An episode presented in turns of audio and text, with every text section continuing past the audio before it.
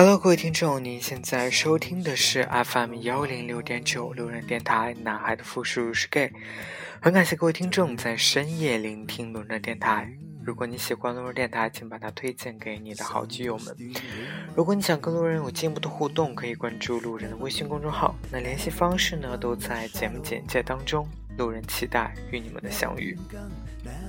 今天这期话题呢，叫做“我们生活在一个最好也是最坏的时代”。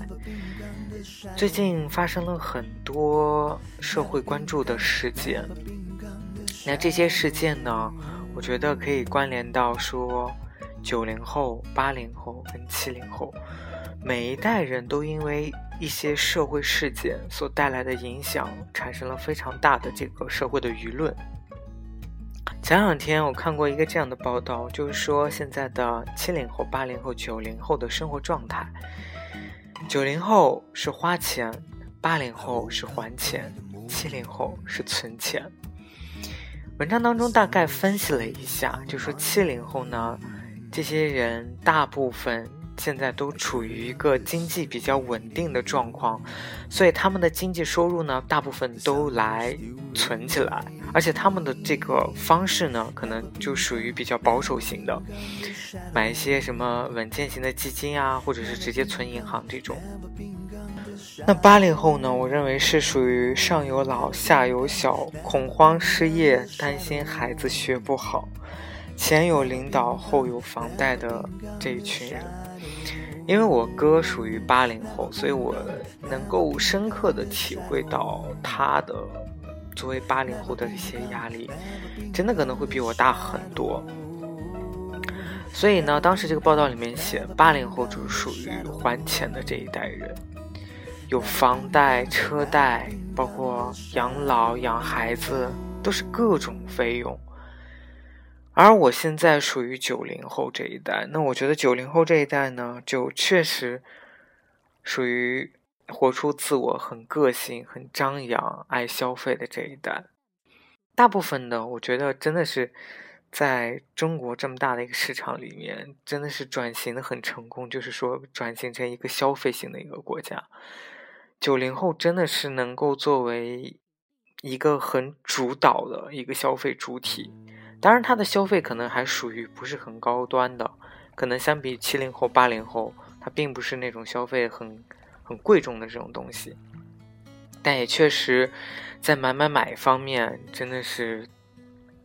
做了很多贡献。当然，我认为，所以我觉得九零后这一代还是是比较矫情的一代。就这一代人的烦恼呢，大部分都属于一些男欢女爱的事情，或者是想要的包包买不起之类的这样问题。所以相比起八零后来说，真的还是轻松了很多。我觉得也就是因为九零后有这样的一种消费理念，所以发生了就是前不久的这个这个叫趣店的上市的这个问题。趣店上市以后呢，就因为现金贷的这个业务。在国内掀起了很大的这种舆论的风波。那，给给大家先简单讲一下这个趣店，可能很多人不知道哈。这个趣店呢，它其实是做一个，就是像一些没有或者是有较低收入的人群去放贷款的这么一个业务。那它主要是。就是比如说给大学生，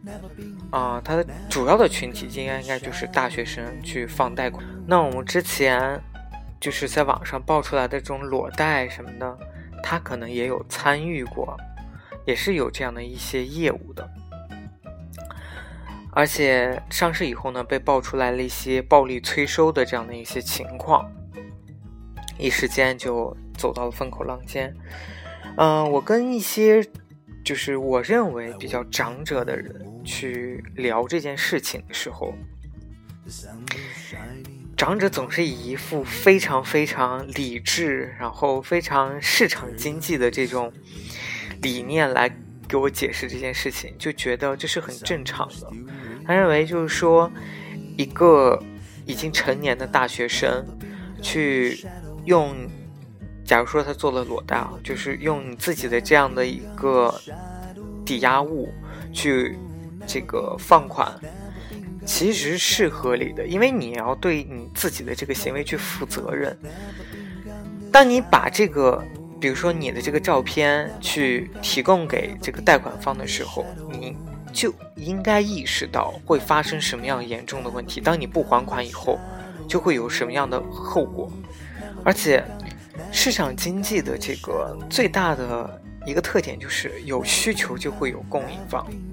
只是说你不知道这种需求跟供应是一样一种什么样的关系存在的。可能他真的是凭借这个他的这张照片就能够去获得到相应的这种贷款，他可以去做很多这样的事情。而且长者说了一点，就是呃，他认为。嗯，大学生去做这样的贷款，其实他是知道，当他还不上贷的时候，他他的父母、他的家里亲戚有能力去帮他还这样的款。也就是说，当他去承担了这样责任的时候，当他没有履行这个责任的时候，有连带的人去帮他相应去承担这样的责任。所以在长者看来，这个就是。去电的这个现金贷的业务，其实就是一个正常的市场的一个供需的一个匹配的一个过程。因为有这样的需求，所以有这样的公司存在，它可以去放贷，而且欠债还钱天经地义，对吧？所以以什么样的方式去催收这样的债务，也是市场的这样的一个选择。那他知道什么样的方式能够去把这个钱要回来，那他自然就会去这么做。啊，我觉得就是爆发这件事情以后呢，我也去想过这个问题。我觉得现在我其实并不反对长者说，一个大学生，一个成年的大学生，他需要为自己的行为去负责这件事情。没错，他用他的这个照片去换取这种贷款的时候，他肯定会应该要去意识到，当你还不上款的时候，你会遇到什么样的一种风险。你会遇到什么样的一种后果？但是我觉得，嗯，我觉得有一件事情其实是现在在中国来说，整个教育或者都比较缺失，或者家庭教育或者是这种学校教育都比较缺失的，就是去给大家讲一下这个风险意识。我可以打一个很简单的一个比喻，就是说，现在有多少教育，就学校的教育课本里面会去教说。性行为、性安全的知识没有，有多少这种课本会去教述如何去预防一些一些疾病或者是一些自然灾害的这种情况的发生？其实也是很少的，比如或者是一些什么这个啊紧急救援的一些常识，其实都是没有的。我觉得人确实要为自己的行为负责，但是为自己行为负责。前提是他要有这种风险防控的意识，他要知道这样的事情会导致什么样的后果。我觉得这样的就是教育是缺失的，或者是说我们的这个政策的引导者对这块是比较不关注的。我觉得当现在的大学生知道或者是意识到他借款以后会有什么样的一种风险啊，那。可能你会去给他讲几个很多很多的这种案例，那他知道了，那他可能也会。而且另外一点就是，我觉得对于这个去店的这种店呢，它就是这种这种公司呢，它可能并没有把这种后果或这种严重性去 告诉这个借款方，就说如果你还不上贷，我们会怎么怎么怎么怎么样。就他可能当事人是不知道这个状况的，所以他就可能用了这样的方式去做了抵押贷款。我觉得这个可能也是在这个监管当中是有缺失的地方。再有就是说到这个家庭上的教育，其实家庭教育真的很多，就不光说我前面说到的这种风险防范的意识，其次我们可以去分析一下，就是拉个数据可以去看一下，大部分去做这样像这样的公司去借贷款的人呢。哎呀，十之八九，这个钱要不回来，发生问题的都是家里很贫困的人，真的就是这样。就是，嗯，我觉得他们没有一种怎么说，可能可能因为自己上了大学，然后进了大城市，就这种攀比心或者是欲望心就急剧爆棚，所以可能导致他们去借款呀，怎么怎么样。其实正常对于。这种优异成绩优异的这种学生，或者家庭贫困的学生来说，在大学里面是完全有正规的这种学生贷款的这种渠道，或者是这个怎么能说叫助学金啊、奖学金啊，或者是这种助学贷款的这种东西可以去申请的，完全没有必要会去做这样的一种消费贷款。所以我觉得，其实现在的这种大学生去真的去做到这样的贷款，还是因为自己的这种欲望性太强。啊，当然，欲望心这种东西真的就是有好有坏了，因为你人有了欲望，才有进步的这种动力嘛。但是你的欲望过大以后，你可能会反就被这种欲望给反噬。那就比如说，你可能就借钱，最后又还不上，导致可能更多的很多的悲剧发生。所以这种事情，我真的觉得就是，也我我也不知道该怎么去教育哈，就是说在家庭教育这方面，怎么去培养孩子或者引导孩子有一个。正确的这种金钱观，或者是这种这个这个这个这个怎么说呢？消费观、消费理念，这个我觉得还是真的是需要在家庭教育当中就要去培养的。好了，九零后的事情我们就说完了，再说说八零后。八零后其实这一代我刚才已经说了，八零后因为我自己不是八零后的，但是我家里人又是八零后的，所以我能够体会到，就是说，可能对于九零后来说，八零后来说，他都有一个职场的这么一个危机感，因为现在我们就知道，就是进入了一个什么叫做知识付费的一个阶段。那在这个阶段当中呢，其实非常能够体现，就是说。中产阶级的这一代人的一种恐慌，恐慌说自己的这个知识容量不够，所以我要去拼尽的全力，要去利用所谓的这种碎片化的学习方式，去各种知识付费，去学各种理念也好，理论也好，什么学各种东西，然后去充实自己，让自己保持一种立于不败之地。而且现在这个 AI 这么火，而且满篇报道的就是 AI 要取代什么多少多少的这个人力啊，以后有多少多少人职业可能都不保啊，所以，所以对于八零后这一代来说，因为他需要有很多很多用钱的地方，房贷、车贷、养老、孩子，每一个都无无关乎于钱这个问题。那大部分这样的家庭的经济来源还都是靠工作。所以最近爆出来了这个叫红黄绿吧，我记得好像应该是叫，如果我说错了，大家不要 K 我哈。就是好像是这个这个这个幼儿园爆出了这个问题，就是说虐童的这个问题。其实这个就是对于八零后这一代来说，就是一个非常怎么说呢，非常焦虑的一个问题，就是或者非常敏感的一个问题，因为这关乎自己的下一代呀。当你看到你的孩子受到了这样的一种待遇，或者是处于这样的一种环境当中的时候，你会非常的恐慌。你自己的孩子在你不知的不不知情的情况下受到了什么样的待遇？这种事件就是怎么说呢？就是一种群体事件，所以就会扩散的非常快，所以也会引起很多人的这种讨论。那当然也是，呃。跟一些朋友在讨论这样的问题，我觉得，因为我的朋友的教育背景不一样，可能家庭背景也不一样，所以他们表达的观点也确实都不一样。我觉得中国人有就是有一种能力，就是这种能力，就是他的不管是黑是白，他都能够去找到一个反面的例子来够去给你想要去说服你，比如说。我们现在发生的这个事情，它是在一个私立的幼儿园发生的。那大家舆论可能就会说：“哦，看来私立公私立的幼儿园不行，我们应该把孩子送到公立的幼儿园。如果送到公立的幼儿园，会怎么样？就是要意味到有学区房，因为你有学区房，你才能进到公立的幼儿园嘛，或者公立的学校啊。那学区房大家都知道。”非常非常的贵，所以，所以大家最后就说：“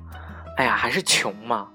如果你自己能赚钱的话，你能够买到一个学区房，你就把可以把你的孩子放到这个公立的这个学校，这样就他跟私立的学校是不一样的，就是他不会受到公立的学校，毕竟有什么什么啊，这个老师都是比较专业的、职业的，怎么怎么样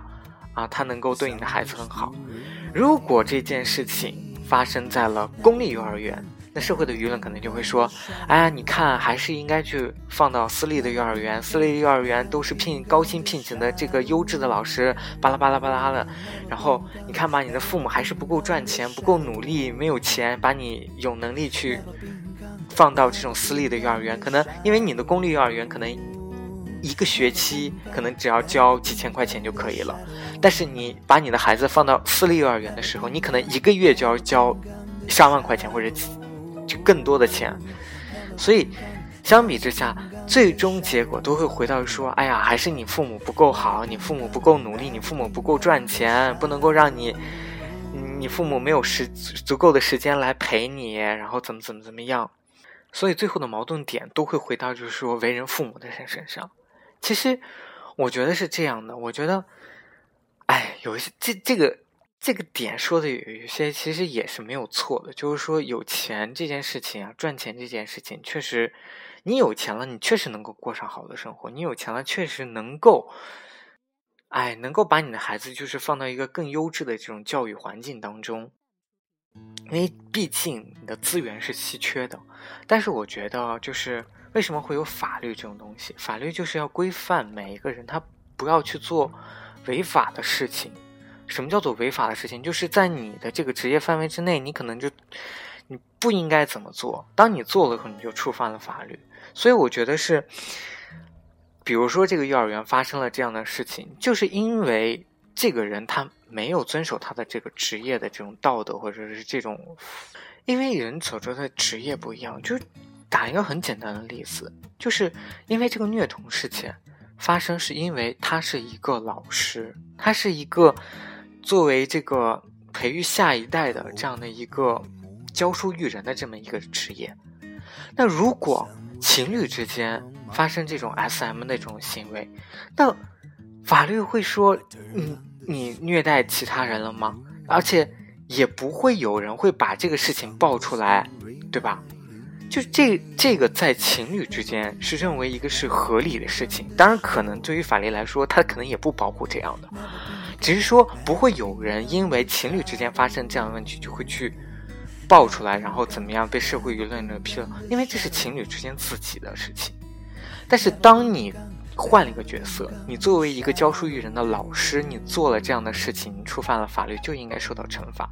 所以我觉得这件事情能反映的就是说，我们作为一个就是我们的政府有这种执法权利的这种机构，它如何去规范、去监督这样的。老师他不会去做这样违反他的这种职业道德或者职业操守的这样的一些行为。其实这个确实是没有办法很好的去保护，只能说我遇到这样的事情，我去惩罚他，重惩他。但是我并不知道每一个人他是什么样子的，每一个老师是什么样子的。就是那些说公立学校老师啊，就就是怎么怎么样，多么多么好，多么神圣的那种，其实也是完全胡扯。公立学校的老师跟私立学校老师有什么不一样？公立私立学校无非就是市场化的嘛，他就是用更好的薪水去聘请更好的老师。反而公立的，我认为可能还更没有这种，更没有这种这种淘汰机制，反而这种老师会更不尽责。所以我觉得赚钱是一方面，确实你赚钱了能让你的孩子享受到更好的教育资源。其次就是说。我们的这种法律制度，或者我们的这种监管机构，如何能更好的去保护每一个孩子的利益？就是，就是我觉得是这样的，政府它需要有一种阶级的这种公平性，它不能有阶级的划分。就它不能说你是你是富人，你就应该我优先对待你；你是穷人，你只能上就是什么样的学校，我就不怎么怎么样你。所以。大家需要一视同仁吗？不管你是富人家的孩子还是穷人家的孩子，你对于这种监管的力度，大家都要一视同仁。不能说你是穷人家的孩子，你就可以让你的这个老师去伤害这样的学生，然后造成这样重大的这种社会的这种负面的这种。再来说一说，就是七零后。其实七零后这一代，我真的我嗯，我确实没怎么接触过。算是我之前的这种我认识的这种长者呢，他可能就是七零后的这一代，或者他可能更老吧，应该是六零后的。嗯，也是他给我讲的这个故事哈，也是联想到最近，因为这个也是一个报了一个很大的新闻，就是北京开始这个所谓的这个城市的这个整治，要去出清一些这个。怎么说呢？就是一些低端经济发展的这样的一些群体，就可能把一些什么之前的什么叫什么动物园的这种批发市场啊，或者这种很多的这种批发市场，可能都需要去出清离开，让他们离开北京，啊，引进更多的这种高科技、高产值的这样的一种怎么说经济体进来。而且最近有这个叫叫什么？这个这个，嗯，防火的这个整治吧，好像很多这个违规建造的这种什么，呃，这种什么，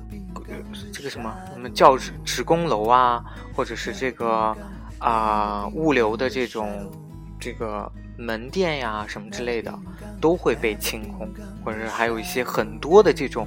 私自违建的这种。什么民租房这种和城中村的这种都会被迁出去，所以算是北京来了一批所谓的这种大整治。那这里面的整治就关扯到非牵扯到很多人，那其中呢就有一些比较老一辈的七零后，那可能他们很早一批。就来北京，在这边做生意啊，做一些小买卖的这种人，那他们可能确实赶上了在北京的这样的一个发展的一个好时机，赚到了一些钱。但现在由于他们可能还在从事这样的职业，却算是……那我最近也是，就是看到了很多文章，就大概讲的就是很多的这种快递员啊，因为他的这个可能这个快递的这个站点。因为一些违规的这样的这个防火的这种行为，可能就要被拆掉啊，或者怎么样的啊。现在最大的这个社会舆论就是说什么啊，北京的这个快递的这个要涨价了，然后没有人配送快递了等等。就因为你这个快递员一天也接不到几单，而且快递员的这个自己住宿的地方可能都要被清清空了。所以现在根本北京可能都没有几个，没剩几个快递员了。然后说到这里，其实我特别想吐槽一下北京，就是北京这个城市呢，是一个就是比较典型的一个通缩性的一个城市。什么叫通缩性呢？就是它经济在增长，然后它的 GDP 在增长，但是它的物价却非常的低。就是它的物价不涨，就经济在增长，大家的收入却没有在增长。因为你的物价没有跟着生长，你的收入就不会跟着增长。嗯，有一个非常非常典型的例子，就是北京在可能在前两年才开始做地铁票价的改革。就以前的北京的地铁都是两块钱，你可以坐到任何地方、任何时间，你不管坐多久、多少站，好像都是两块钱。我记得是这样啊，虽然我们真的没有去过北京，但是上海就不是。上海起价就要三块钱，不管你坐几站，起价都是三块钱，最贵的可能可以收到八块钱，所以它是一个市场化的一个，就是根据动态调价的。但是北京就不是，而且我有很多来从北京来上海的朋友，就是来玩的时候，大家一起吃饭，就他会明显的感觉到北京的物价比上海要低很多，可能同样一盘子菜都是羊肉。可能在北京，它可能只要卖二十多，在上海，它就要卖四十多、五十多，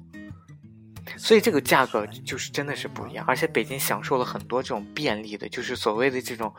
怎么是怎么说呢？像这种低端的这种经济的这种社群，比如说有什么很多的这种廉价的这种这这个批发市场啊，或者是怎么样的，就是它能够，而且它周围的这些城市呀。就是什么河北啊，还有这种天津啊，还有其他的是临近的山东啊，这种都有很好的这种怎么说这种生产资料吧？就比如说我们的一些日用品或者一些嗯粮食啊、菜呀这些猪肉啊等等这些东西都能够直供给北京，所以北京确实，而且由于它可能在它的这个城中村当中享受了非常低的这个租金。所以它可能有很很很大的这种价格优势，它的商品的价格都非常的便宜，导致于它可能有一些人的工资呀也不高，就是他的北京的公务员的工资可能没有上海人高，所以就是这样的。当这些出清完以后，可能你的物价就开始上涨起来，北京可能很多以后再便宜的那种东西可能也就没有了，那因为卖那些的人都回家了。那也有可能，就是更有可能，就是随着物价的上涨，北京的人的这个工资又更涨了。而且我之前说为什么会说通缩，就是因为它的物价很低，但是它的房价却非常的高。它物价很低，就是大家工资可能三四千也可以在北京过得不错，就是能过下去。但是它的房租却又非常的高，它的租金或者这个房价又非常的高。好了，就。再给大家说一个，就是看到的一篇，也是一个文章吧。这个文章当中就是讲述了一个在北京生活了可能大概十几年的这么一个啊北漂的这么一个经历。他是这样讲的：他说，来北京什么时候都不晚，但是别拖着，拖着来了也就拖着拖着就走了。很多人都会去后悔，说为什么当初自己没有怎么怎么样。比如说他在北京的时候，他就因为他干装修，所以他就会会想着说自己为了后悔，就是为什么当时没有自己去狠狠压借点钱去在北京买一套房子。说以前在北京生活难吗？也难，但是现在也一样很难。其实不是难在买车买房这件事情上。现在难的是人的素质越来越高，人和人之间的竞争越来越激烈。他以前装修，因为他是做装修的，所以他以前装修的都是那种所谓的有点暴发户的这种形象的，或者是说啊，给一些嗯，怎么说，这种农村建地赔了房子的这些人去装修房子。而现在呢，他说他装修的这些这个。房主呢，都是老板呀、IT 总监啊这些人，档次比他那个时候服务的油嘴滑舌、干啥啥不行的那些人就高多了。他说：“其实将来北京淘汰我，我也心甘情愿。我是一个农民，不是赶上这个时代，哪有机会来北京赚钱，还买车买房？北京这十几年真是来了不少能人，看着他们有钱或者有本事买豪宅干大事，我服气。”现在装修图在平板电脑上，虽然我也能勉强看懂，也能照着来，但是心里知道我的世界过去了。要说就是希望孩子能将来回河北去高考，考到北京。很多老乡后悔没有在北京买房子，现在手里有几百万又能怎样？买卖根本做不了，电脑就只会看剧，别的什么都不行。最多在县城买个学区房，等着孩子好好读书，再去大城市就业。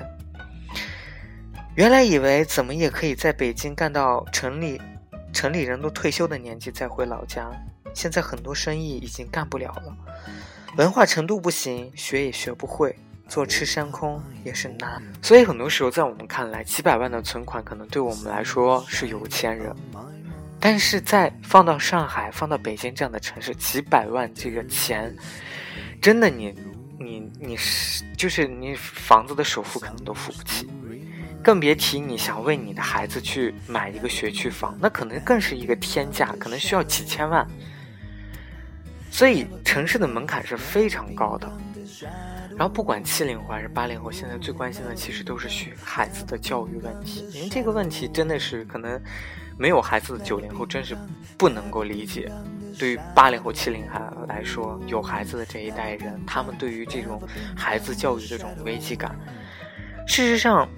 之间就是家长之间的差距决定了孩子的差距。他们的焦虑是班上北京或者上海的孩子不但英语、音乐、舞蹈考级都很厉害，而且成绩很好，所以会很怕自己的孩子去追不上这些人。而真正的事实就是以别人的孩子为指标，他早就输给了那些家长。我记得印象非常深刻的一个就是今年的，好像北京的一个高考状元，他是好像出的唯一一个好像不是在这个就是北京比较有名的这个城区的这种教育资源出来的一个状元，但是后面被扒出来，他家他的父母都是造卫星的工程师，所以可想而知，真的越是在现在的这一代来说，父母的这种能力啊，或者是教育背景，或者是这种。真的是很能影响到孩子。就我拿一个最简单的例子来说哈，以前呢，我有一个算是邻居，跟我一个同龄的孩子，我们俩就是一个年级。他的父亲跟我的父亲都认识，然后，呃，我妈就经常会说。说我爸就是说，你看看人家家的孩子，就是政治题不会的时候，假如说我们俩政治题都不会的时候，人家的家长他的爸爸可能会帮他去辅导政治，还给他讲一讲这个政治的这种背景，然后我爸就只能就说，嗯，也不是说只能啊，我爸可能就是他可能也能辅导，就是他就说。哎呀，那想不通就别想了。那我们出来歇一歇，来，我们来打会儿牌娱乐一下，就打个斗地主，然后换一下脑子。就我妈经常会小时候会拿这个例子来说事儿，所以就是我特别想说，就是确实是这样的，就是有些时候你的这个家庭的这种教育背景，确实很能影响到你的这种下一代。有真的大部分的这种概率哈，大概率，真的你父母的这种教育的这种，你父母的这个文化程度以及给你提供的这种，就是学术氛围、学习氛围，那可能都会真的是影响你以后的这个到底能够如何去发展。所以呢，今天就大概说了一下九零后、八零后、七零后每一代人他的这个忧虑是什么。我现在比较反感的一句话就是别人说：“哎，还是不够努力，不够努力，就是没有赚够足够的钱，没有怎么怎么怎么样，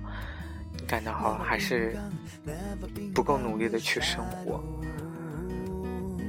嗯，我反感这句话，是因为当你去评判一个人不努力的时候，你也不知道他做了什么样的努力。在我们狭隘的概念上，所谓的努力就是让你的生活越变越好。所谓的越变越好，可能就是赚更多的钱，让你的日子过得好，让你去买到以前你买不到的东西，让你孩子可能上到贵族学校等等，这就是你所谓的努力。但其实每个人都在努力的生活。这种努力可能是你看不见的，比如说他把孩子照顾得很好，比如说他把老人照顾得很好，比如说他把自己的生活安排得很好。每个人都在努力的去生活，比如说他把他的这个工作处理得很好，把他的老板恭维的很好，等等等等。每个人都在努力的生活，只是这个努力的生活不一定能够去以钱这个维度去衡量他在努力生活。很多人努力了不一定是有钱的，所以当每次人说我你不够努力的时候，我就特别想着说，我人生没有努力这两个字，我人生的座右铭就是停止不前。唉，不是，真是我觉得就是说每个人努力的方向还是不一样的，你不是说他不努力生活，我觉得能活着就是已经是很努力的一件事情了。唉。就我我其实真的很很反感，就是别人跟我说教说，你该去学这个日，你该去学那个那个那个那个那个，然后你学了以后你就怎么怎么怎么样。哎呀，真的是。前不久又有一个朋友给我发了一张图，我觉得说的很对啊。他就说，这个图里其实是一个暴走漫画的一个截图，我就把这个文字念给大家。那今天我想和大家说几句心里话。前几天我看到这样一个新闻：一个少年劝导几个成年人不要在人行横道上停车，反被责骂说读书读傻了吧。少年伤心的哭了。我看到了以后呢，心里特别不是滋味。一直以来啊，总有人批判八零后、九零后如何思想堕落，如何离经叛道，如何的扶不起来。还有人说他们是道德毁掉的一代，或者是垮掉的一代。我特别的不理解，自顾自跳广场舞扰民的不是他们，不让座就拳脚相加的不也不是他们，碰瓷耍赖的不是他们，炒高房价的也不是他们，开黑心食品加工厂的不是他们，建小工厂乱排污的更不是他们。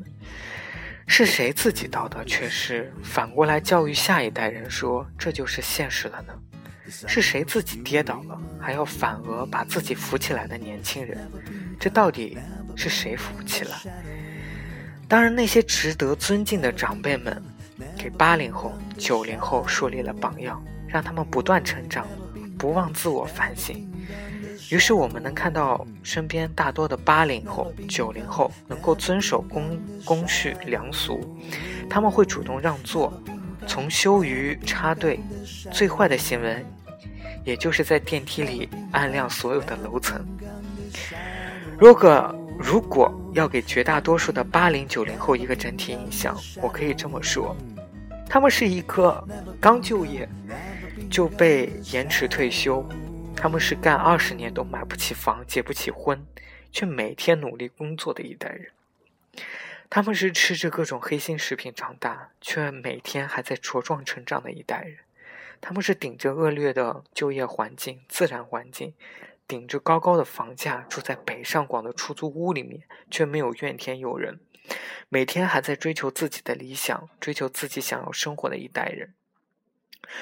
如果谁硬说他们是垮掉的一代，那也是被现实压垮的。然而，